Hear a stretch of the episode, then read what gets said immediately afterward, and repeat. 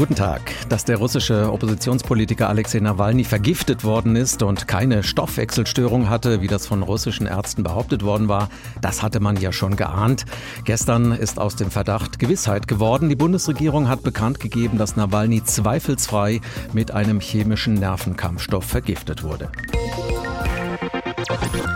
Und seitdem kochen in Berlin die Emotionen hoch. Zu deutlich sind die Parallelen zu anderen Mordanschlägen dieser Art, hinter denen jeweils russische Geheimdienste vermutet werden. Und die Stimmen werden immer lauter, die deutliche Reaktionen, sogar Sanktionen gegenüber Moskau fordern.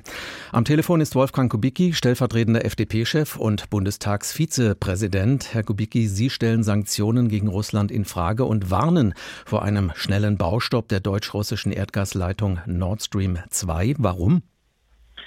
Ja, zunächst stelle ich Sanktionen nicht in Frage, sondern ich teile die Auffassung der Bundeskanzlerin, äh, die eine Aufforderung an die russische Regierung gerichtet hat, den Sachverhalt aufzuklären, die Verantwortlichen herauszufinden und gegebenenfalls zu bestrafen. Und es macht ja keinen Sinn, wenn man Aufklärung verlangt und auch ein Zeitlimit setzt, äh, von vornherein auf Sanktionen abzustellen. Im Übrigen würde ich ein Infrastrukturprojekt mit einer Lebensdauer von 30 bis 35 Jahren nicht von solchen Dingen abhängig machen, denn wir wissen nicht, was in ein, drei, vier, fünf oder acht Jahren in Russland der Fall sein wird. Äh, wenn wir keine äh, ordentliche Auskunft von der russischen Regierung bekommen, wenn, wie gesagt, wieder nur abwiegelnd mit uns korrespondiert wird, dann muss es mehr geben als Sanktionen. Dann wird eine Eiszeit ausbrechen zwischen Deutschland und Russland. Denn dann sind unsere bisherigen russischen Gesprächspartner keine weiteren Gesprächspartner mehr. Da sind Christian Lindner und ich uns völlig einig.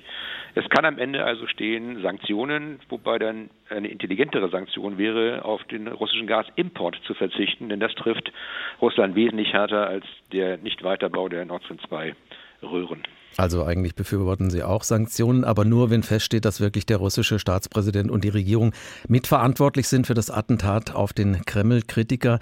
Worauf wollen Sie warten? Auf ein öffentliches Geständnis von Wladimir Putin? Das müssen Sie zunächst die Frau Bundeskanzlerin oder Herrn Söder fragen, die ihrerseits ja auch äh, deutlich gemacht haben, wir können keine Aufforderung an die russische Regierung richten, aufzuklären, wenn wir gleichzeitig erklären, wir wissen schon, was dabei rauskommt. Wenn wir feststellen, in einer Woche oder in 14 Tagen, dass es keinerlei Bemühungen gibt, äh, der russischen Staatsmacht an der Aufklärung des Sachverhalts mitzuwirken und mögliche Straftäter äh, dieses Verbrechens an Herrn Nawalny äh, dingfest zu machen, dann in der Tat muss es andere Reaktionen geben. Aber man beginnt nicht mit Sanktionen parallel zu der Aufforderung, den Sachverhalt aufzuklären und Verantwortliche zu finden. Mal anders gefragt, halten Sie es denn wirklich für möglich, dass in Russland des Jahres 2020 ein Giftanschlag mit einem chemischen Nervenkampfstoff aus einem Geheimlabor auf den prominentesten Oppositionspolitiker geplant wird, ohne dass Wladimir Putin etwas davon weiß? Äh, wenn die Tatsache so feststehen würde, wie Sie sie beschreiben, dann macht die Aufforderung der Bundeskanzlerin keinen Sinn. Äh, dann müssen Sie die Bundeskanzlerin fragen, warum sie jetzt äh, Herrn Putin und andere auffordert, in dem Aufklärung des Sachverhalts mitzuwirken. Ich weiß es genauso wenig wie Sie.